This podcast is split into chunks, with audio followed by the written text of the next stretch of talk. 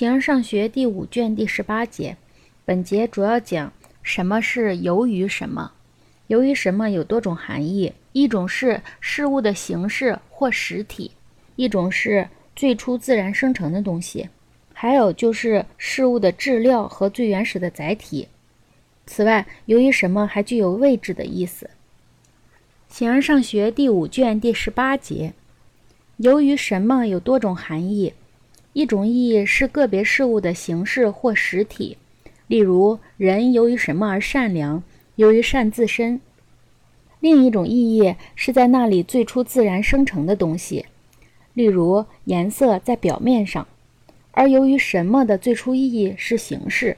其次，作为个别事物的质料和最原始的载体，一般来说，由于什么具有和原因一样多的意义，它由于什么来。或他为什么来？由于什么推论错了或对了，或者推论错了或对了的原因是什么？由此，由于什么还具有位置的意义，在哪里站着，在哪里行走，这都表示位置和地点。这样，由于自身或就自身而言，也必然有多种意义。就自身而言，首先是个别事物的所以是的事，例如卡里亚就自身而言是卡里亚。和卡里亚的所以是的是，其次是那些包含在是什么里的东西，例如卡里亚就自身而言是动物，因为动物蕴含在其定义之中，卡里亚是一种动物。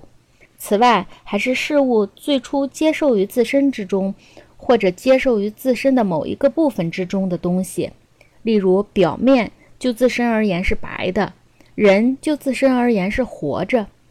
因为灵魂是人的一个部分，生命最初在其中。此外，就自身而言，还指没有其他原因的东西。人有许多原因，动物两足的，不过人就自身而言才是人。此外，还有那些依存于作为单独事物的单独事物的东西。所以，独立存在的东西就是就自身而言。